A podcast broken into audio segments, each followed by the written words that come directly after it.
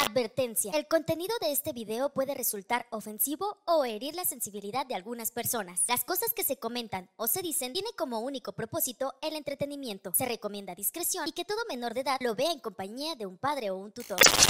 Mi nombre es Ricardo Balbuena, aunque mi psiquiatra y terapeuta, el doctor Johnson, dice que mi verdadero nombre es Roberto y que suplanté la identidad de un hombre llamado Ricardo. A estas alturas de mi vida, parece que mi nombre resulta sumamente irrelevante. Me encuentro en la unidad de psiquiatría del Hospital General de Massachusetts, en Boston, y hoy es mi día 57 aquí. Me internaron por lo que ellos llaman un brote psicótico con distorsión de la realidad y tendencias suicidas. Lo entiendo bien porque también soy psiquiatra. O lo fui. Por lo que sé, perdí mi licencia junto con mi identidad. Pero aún recuerdo todo lo que me trajo aquí. Y antes de que lo olvide por completo y que el doctor Johnson me aplique esa nueva terapia de la que me ha estado hablando, pedí que me dejaran escribir esta historia, que sinceramente hubiera preferido no tener que escribir nunca. Al contrario de lo que muchos piensan, los recuerdos no se ubican en un área específica del cerebro, sino que más bien la red neuronal de la corteza prefrontal se encarga de distribuirlos de manera aleatoria, por lo que resulta casi imposible hacer una selección específica de recuerdos a olvidar. En mi caso, los doctores aplicarán un suero directamente en mi cerebro que afectará la corteza y me hará olvidar una gran parte de lo que he vivido los últimos meses, o lo que he inventado, según ellos aunque no han podido responder una sencilla pregunta. Si creen que he inventado todo, ¿por qué afectarán mi memoria? Existe la posibilidad que en algunos casos nuestras mentes fabriquen recuerdos que en realidad no han ocurrido, según ellos. En fin, tengo poco tiempo y quiero aprovecharlo para contar todo lo que me trajo a esta incómoda y terrible situación. Mi nombre es Ricardo Balbuena. Soy doctor en neuropsiquiatría. Imparto clases en la Universidad de Ciencias Médicas de Massachusetts desde hace 13 años. Y a la par, me he dedicado a estudiar una pequeña área del cerebro llamada amígdala. La amígdala es una pequeña parte de nuestro cerebro, de no más de 4 centímetros de diámetro. Es pequeña, pero fascinante. Se ha descubierto que esta pequeña parte es el centro de nuestras emociones y ella desencadena los procesos metabólicos y neuronales que nos llevan a sentir una emoción muy potente, el miedo. El miedo, el miedo siempre me ha fascinado y estudiar la amígdala me ha llevado a entenderlo muy bien, tanto que cuando lo experimento, mi cerebro se detiene a pensar el proceso por el que está pasando y eso me ayuda a gestionarlo. Todos sentimos miedo, pero pocos sabemos cómo manejarlo. Este apasionante tema ha consumido casi la totalidad de mi tiempo como psiquiatra. Mi esposa, Laura, apenas es capaz de tolerarlo. En palabras del filósofo israelí Yuval Harari, el miedo ha sido uno de los principales impulsores de la evolución humana, permitiendo que nuestros antepasados se ocultaran del peligro, fueran precavidos y en consecuencia sobrevivieran. Y muy probablemente el miedo seguirá impulsando nuestra evolución. Al menos eso también lo creen mis secuestradores. Pero no nos adelantemos.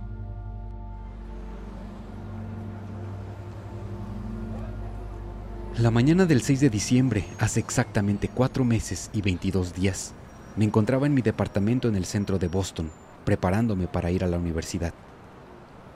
Tomé mi café con leche de avena como cada mañana y mi esposa regaba la hermosa orquídea de flores blancas que le regalé en nuestro aniversario, solo una semana antes.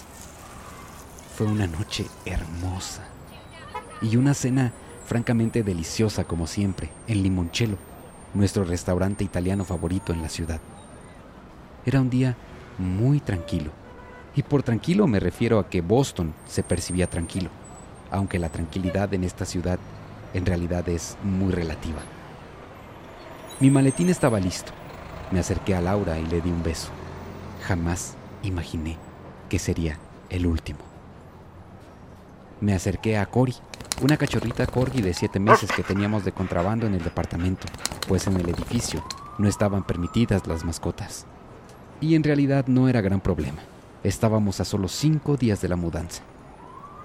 Salí del departamento esquivando algunas cajas que contenían algunas de las cosas que ya teníamos empacadas. Tomé las escaleras. Siempre las escaleras. Aunque eran tres pisos, era mil veces mejor descender los escalones con todo ese aire a mi alrededor que tomar el infernal elevador, ese pequeño espacio frío y metálico en el que el aire siempre parecía insuficiente. Llegué hasta el amplio estacionamiento y estarán pensando, ¿qué carro es apropiado para un psiquiatra de 42 años con una larga carrera como profesor en una prestigiosa universidad en Boston? Y la respuesta es un Ford Gran Torino de 1972.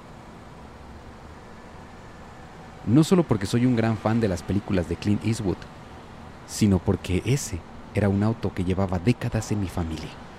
Antes de morir, mi padre me lo dio y algún día esperaba dárselo a mi hijo o hija. Ah, porque es verdad, olvidaba decírselos. Laura estaba por dar a luz. En este momento, mientras escribo todo esto, es muy probable que nuestro hijo tenga ya tres meses de edad. En fin, ¿cómo amaba ese carro?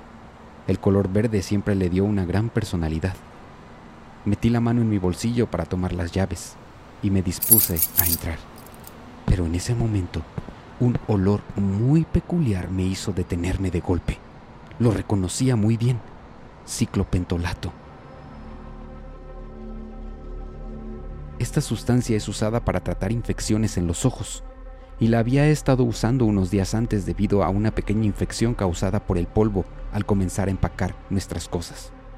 Sin embargo, usado en grandes cantidades, ingerido o inhalado, puede causar un bloqueo temporal del sistema nervioso, provocando que la persona afectada experimente una especie de parálisis. Apenas pude girar un poco para ver de dónde provenía el olor cuando escuché. No te muevas, contra el vehículo. Y justo en ese momento sentí el cañón de un arma en mi espalda. Sin dudarlo me mantuve de frente al Ford. Casi no pude pensar en nada, pues de inmediato un paño impregnado de ciclopentolato me cubrió la boca. Mientras más presionaba el paño contra mi boca, más fuerte era el impulso de respirar y más ciclopentolato entraba en mi sistema.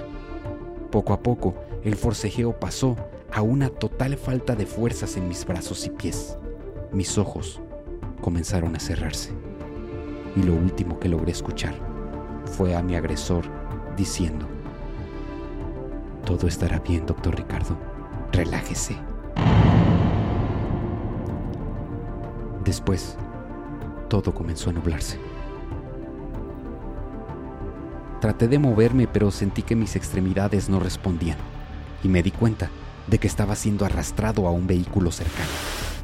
Intenté resistirme, pero era inútil. Sentí cómo me sujetaban y me metían en este vehículo. A medida que perdí el conocimiento, pude ver una figura borrosa de alguien que se alejaba corriendo, pero no logré reconocerla. Cuando recobré la conciencia, estaba atado a una silla en una habitación oscura y desconocida. Me sentía ah, muy débil, desorientado. Traté de desatarme, pero las cuerdas eran demasiado fuertes y no pude liberarme. Fue entonces cuando apareció ante mí un hombre alto y delgado, vestido con un traje oscuro y con una máscara de gas en la cara. Me miró fijamente a los ojos y dijo con una voz grave y amenazante. Doctor Balbuena, usted tiene información que necesitamos. Queremos que nos ayude con un experimento que estamos llevando a cabo. Sentí un escalofrío recorrer mi cuerpo. ¿Qué, tipo de experimento? Eh, ¿De qué información habla? ¿Quiénes, ¿Quiénes son ustedes y por qué me han traído hasta aquí? Mi mente empezó a divagar tratando de buscar respuestas a todas estas preguntas. El hombre continuó hablando, explicándome con detalle lo que querían de mí y lo que sucedería si no cooperaba. Por lo poco que pude entender, Se trataba de un experimento para tratar de fabricar una especie, ¿cómo decirlo?, eh, de vacuna, una especie de vacuna que fuera inyectada en soldados para, para que estos dejaran de tener miedo, que fueran una especie de superhombres. Pero a decir verdad, mi estado no permitía comprender todo lo que aquel hombre estaba diciéndome. Me di cuenta de que estaba en una situación muy peligrosa y que necesitaba idear un plan para escapar. Pero, pero ¿cómo? Mis pensamientos fueron interrumpidos por un dolor muy agudo en mi cabeza, seguido de una sensación de adormecimiento. Comprendí que me habían suministrado alguna droga o sedante. Luché por mantenerme despierto, pero la oscuridad se cerró sobre mí y perdí el conocimiento una vez más. Cuando desperté de nuevo, y no sé con exactitud cuánto tiempo había pasado, miré a mi alrededor y me di cuenta que estaba en una habitación diferente, pero aún atado a una silla. Esta vez había una pantalla frente a mí y una voz que salía de los altavoces de la pantalla dijo lo siguiente. Doctor Balbuena, bienvenido de nuevo. Esperemos que haya tenido tiempo para reflexionar sobre nuestra oferta. ¿Está dispuesto a cooperar o necesita un recordatorio de lo que sucederá si no lo hace? Mi mente estaba confusa y, y mi cuerpo muy adolorido. No sabía cómo iba a salir de esta situación, pero sabía que no podía permitir que estos sujetos me obligaran a hacer algo que pudiera perjudicar a otros o a mí mismo. Decidí que necesitaba ganar tiempo, así que respondí con voz temblorosa. Necesito pensarlo. Necesito saber de qué se trata todo esto. ¿Por qué me han traído aquí? ¿Mi esposa está bien? Necesito respuestas. La voz en la pantalla se mantuvo en silencio por un momento antes de responder. Doctor Balbuena, no necesita saber más detalles. Solo responda si va a cooperar con nosotros. De su respuesta depende el bienestar de Gloria y su futuro hijo. Así es, doctor. Será un niño. Aún no lo sabía, ¿verdad? La sangre nuevamente se me heló por completo y ahora ya sin pensarlo dije. Eh, está bien, les daré la información que quieren. Eh, haré lo que me pidan, pero por favor, dejen a mi familia en paz. Del otro lado de la ciudad de Boston, Laura estaba terminando el desayuno mientras un hombre con un rifle KSVK 127 ruso le apuntaba directo a la cabeza desde el edificio de enfrente. Quiero agradecer a Fernanda-Mella 30 de Chile y a Vivi Quito de Ecuador. Gracias a su imaginación y colaboración se pudo escribir la segunda parte de esta historia. Esto es El Miedo, parte 2.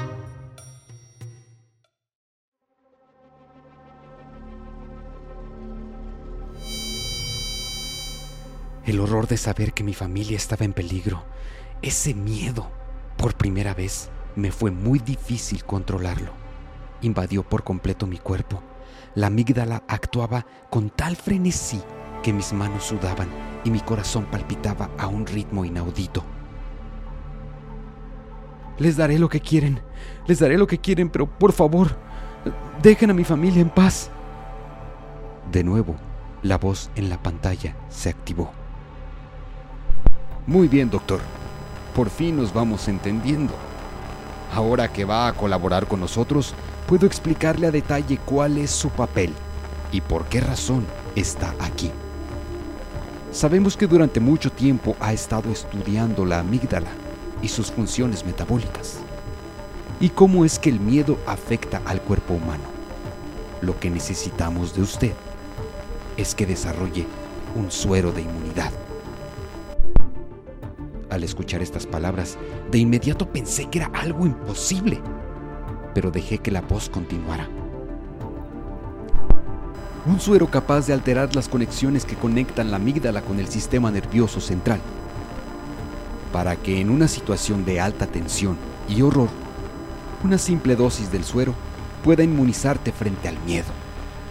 Imagine, doctor, vivir sin miedo. O mejor aún, ir a la guerra sin miedo. ¿No le parece que esto sería lo más revolucionario en la historia de la medicina? ¿Aún mejor que un premio Nobel? Usted ocuparía un rol primario en nuestra organización. Tenemos todo un laboratorio equipado, listo para usted. Eso es imposible, interrumpí. No es posible apagar la amígdala así como así. Eh, nos volvería vulnerables e incapaces de medir riesgos. Estaríamos atentando contra nuestros propios principios evolutivos. De pronto, de la pantalla ya no solo salía la voz siniestra. Esta ocasión emitió un pitido y la pantalla se encendió. Lo que pude ver en ella de nuevo me congeló la sangre. Era la imagen de Laura, mi esposa, en el departamento. ¿Lo ve bien, doctor? Qué linda es, ¿no es verdad? Una sola llamada y quien está apuntando a su esposa jalará del gatillo y morirá. Ah, y, una cosa más, doctor. Tiene 48 horas para lograrlo. Eh, eh, están completamente locos. El aire comenzó a faltarme, pero en ese momento no tenía otra opción más que aceptar. Aunque sabía que las posibilidades de fabricar un suero con esas características eran prácticamente nulas, hacerlo en 48 horas era una tarea imposible. Fue así como comenzó mi tortura. Está bien, acepto. La pantalla se apagó y fue así como entró un grupo de tres hombres en la habitación. Estaban vestidos como si un desastre nuclear hubiese ocurrido. Uno de ellos desató mis muñecas mientras otro más desataba mis pies. Al fin pude levantarme de la silla. Pero el sedante que aún estaba en mi sistema me tenía aún un poco confundido. El tercer hombre abrió una enorme puerta al fondo de la habitación y un corredor larguísimo se mostró tras la puerta. Es por aquí, dijo uno de los hombres. El pasillo era largo, con enormes habitaciones de un lado y del otro. No tardé en escuchar que de alguno de esos cuartos salían ruidos extraños monitores, herramientas y de pronto un grito. ¿Qué, diablos hacen en este lugar? Lo que pasa en otras habitaciones no debe importarle, doctor. Solo concéntrese en su tarea y su esposa e hijo estarán bien. Otro hombre me indicó que entrara. Laboratorio J. Adelante. Por si acaso intenta algo, hay una red de cámaras de vigilancia que estará monitoreando su avance las 48 horas. Si al terminar el tiempo marcado en el cronómetro al fondo de la habitación, la tarea está incompleta, usted y su esposa morirán. Si necesita algo que no esté dentro de este laboratorio, lo único que debe hacer es presionar el botón rojo junto a la puerta y esperar. Uno de nosotros estará aquí en un segundo y le daremos lo que pida. Del otro lado de la ciudad, Laura se ajustaba el vientre falso y sonaba un intercomunicador. Agente Tareskova, aquí el agente Alexander. El doctor ha iniciado el experimento. qué buena noticia. Ya estoy harta de esta horrible panza falsa y de jugar a la esposa decente, dijo con un acento muy marcado. Le informaremos cuando sea necesario enviar un enlace en vivo al doctor en caso de que deje de cooperar. Entendido. Gracias, Alexander. En el edificio de enfrente, Alexander ajustaba el rifle KSVK falso y lo guardaba en su maletín. Mientras tanto, de nuevo, en la base secreta. Muy bien, doctor. A partir del momento en que cerremos la puerta, el cronómetro se activará y correrá el tiempo. ¿Entendido? Eh, eh, sí, entiendo. La bata, guantes y mascarilla de protección están en la gaveta del fondo. Buena suerte, doctor. La enorme puerta se cerró y el cronómetro se activó. ¿Cómo demonios haré algo así en 48 horas? Me dirigí a la gaveta del fondo y tomé la bata. Me detuve en la mesa de acero inoxidable en el centro de la habitación para dar un vistazo y vi la enorme alacena frente a ella. Era increíble. Había de todo cuanto un laboratorio de química pudiera necesitar. Todo tipo de matraces, mecheros, reactivos y sustancias.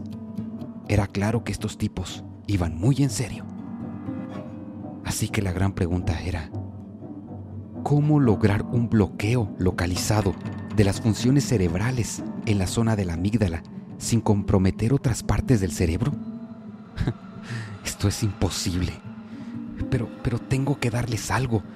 Tenía que convencerlos que lo había logrado para que dejaran a mi familia. De pronto, un fuerte dolor de cabeza comenzó a fastidiarme. Era muy intenso. Junto al dolor, que por momentos era tan fuerte que tenía que tomarme la cabeza, comenzaron a aparecer algunas imágenes. Eh, eh, creo que son recuerdos de cuando fui secuestrado en el estacionamiento. Por alguna razón recordé pude ver a alguien. Sí, pude ver a alguien corriendo. Y en ese momento la claridad me llegó de golpe. A pesar del fuerte dolor recordé que la sombra que pude ver corriendo en el momento en el que era metido al coche vestía una especie de vestido largo y holgado. Eh, no puede ser. Eh, es casi idéntico al vestido que tenía mi esposa al despedirme de ella. Espera, ¿e-, ¿era ella? ¿Qué, hacía Laura en el estacionamiento y por qué diablos no hizo nada para impedir que me llevaran? Ah, todo estaba muy confuso en mi cabeza y eso provocaba que el dolor continuara. Un pequeño vistazo al cronómetro que continuaba su marcha. 47 horas y 55 minutos restantes. Tengo que hacer algo. Si sintetizo un veneno, eh, tal vez pueda... No, no lo creo. No con esos trajes que vestían. Están completamente protegidos frente a cualquier contingencia. Quizá y el único afectado sea yo. Tiene que ser una sustancia lo suficientemente fuerte para adormecerlos y confundirlos. Y eso me dé tiempo de tomar uno de sus uniformes y salir de aquí. Comencé a ubicar las cámaras en la habitación. Eran seis en total. De nuevo, el dolor de cabeza y esos recuerdos de mi secuestro. Pero claro, claro, comencé a revisar la alacena. Cloruro de sodio, agua destilada, para hidroxibenzoato, de metilo y propilo. Sí, eh, si logro sintetizar un poco de ciclopentolato o hidrocloruro de acetato, podré usar la solución de la misma forma que la usaron conmigo. Inyectándola y atravesando uno de sus trajes será suficiente para ponerlos a dormir durante el tiempo que necesito. Eso haré. Manos a la obra. Comencé a sacar lo que necesitaba. Encendí el mechero y comencé a trabajar mientras pensaba en los riesgos. Si no es lo suficientemente fuerte para dormirlos, Laura morirá. Además, tenía que ser cuidadoso para no ponerme en riesgo a mí mismo. En otra habitación, un hombre de uniforme militar informaba a través de un comunicador. Fase del experimento número 2 ha comenzado. Los hombres de uniforme que llevaron al doctor al laboratorio, así como Alexander y la agente Tareshkova, recibieron el mensaje. Solo resta esperar, dijo Alexander, al tiempo que terminaba de colocar el rifle falso en su maletín, casi al mismo tiempo que Tareshkova se quitaba la panza falsa. Se limpiaba el maquillaje y se colocaba su traje táctico. Sabes lo que tienes que hacer si las cosas se salen de control, le había dicho el hombre de uniforme militar a la gente dos días antes. Llevaba varios años encubierta interpretando el papel de la esposa del doctor Balbuena. Si todo se complica, vete de la ciudad y desaparece todo en el departamento. Nosotros nos encargaremos del resto. Mientras tanto, el doctor continuaba trabajando en el laboratorio. El tiempo en el cronómetro marcaba 36 horas restantes. Ya habían pasado 12 horas y estaba muy retrasado la síntesis no estaba funcionando y el tiempo seguía su camino. Lo intentaré una vez más. Después de unas horas, en esta ocasión, La síntesis funcionó. El olor peculiar de aquella sustancia me dio certeza de que lo tenía. Rápidamente busqué una jeringa y la preparé dejándola oculta bajo la fría mesa de acero inoxidable. Lo siguiente sería presionar el botón rojo junto a la puerta y hacer una petición que les fuera complicada cumplir. Aprovechar la confusión para obstruir las cámaras, inyectar al sujeto con el hidrocloruro y usar su traje para salir de ahí. Muy simple, ¿no? Pues era lo único que se me pudo ocurrir y el tiempo corría. Caminé hasta la puerta y pulsé el botón rojo, que emitió una alarma. Pasaron unos segundos y la puerta se abrió. Entró uno de los uniformados y dijo, ¿qué necesita? No dudé en hacer la petición. Uh, bueno, algo que francamente no creo que puedan darme. Pídalo. Uh, necesito un sujeto de prueba para inyectar parte de muerto o vivo respondió el sujeto sin vacilar. Me sorprendió tanto su respuesta que tardé algunos segundos en reaccionar y responder. Eh, eh, vivo, respondí. En un momento vuelvo, dijo el hombre. No sabía qué tanto tardaría, pero me apresuré a ubicar las cámaras y cubrirlas con algo. Pronto se darán cuenta, así que no tenía mucho tiempo. El hombre entró me coloqué tras la puerta y lo sorprendí por detrás presionando la jeringa tan fuerte como pude a través del traje, esperando que surtiera efecto rápidamente. Tardé en percatarme que aquel hombre entró arrastrando el cuerpo de un joven, desnudo, que dejó en la entrada de la habitación. El hombre reaccionó con violencia, pero el líquido actuó rápido y tras solo 20 segundos el hombre quedó inmóvil junto al cuerpo desnudo que llevaba.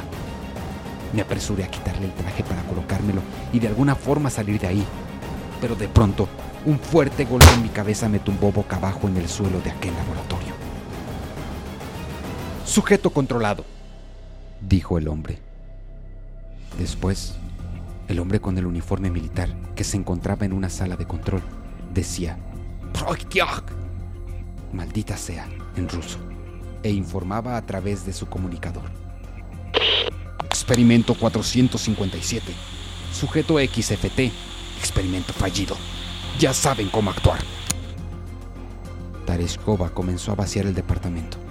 El doctor Balbuena fue llevado a un cuarto donde parte de sus recuerdos fueron borrados, para luego ser dejado en la entrada del hospital psiquiátrico de la ciudad. Los psiquiatras, tras una regresión, supieron que el nombre real de aquel hombre era Roberto Vicenzo y que de alguna forma se creía un doctor en psiquiatría y profesor. Los registros les mostraron que desapareció en Milán en el 2010, cuando tenía 33 años. Algo o alguien, de alguna forma, lo habían convencido de que era el doctor Ricardo Balbuena y que tenía una esposa y una vida en Boston. El doctor Johnson no encontró otra solución que probar una nueva terapia para borrar la memoria del pobre Roberto para intentar que recuperara su vida. Y es así como volvemos al inicio de esta historia. Al terminar de escribir, el doctor Johnson preparaba a Roberto para recibir el suero. La mente de Roberto poco a poco se iba apagando, al tiempo que en la base militar una voz salía de una pequeña pantalla que estaba frente a un hombre atado en una silla. Buen día, doctor Balbuena. Usted tiene información que necesitamos. Queremos que nos ayude con un experimento que estamos llevando a cabo. El tipo de uniforme militar informaba. Inicia experimento número 458. Sujeto XFU. Recibiendo información. Hey, espera. ¿A dónde crees que vas? Si este video te gustó, dale pulgar arriba. No te olvides de dejarnos tus comentarios aquí abajo y suscríbete a este canal. Y recuerda, nos vemos en la próxima historia antes de dormir, si es que puedes.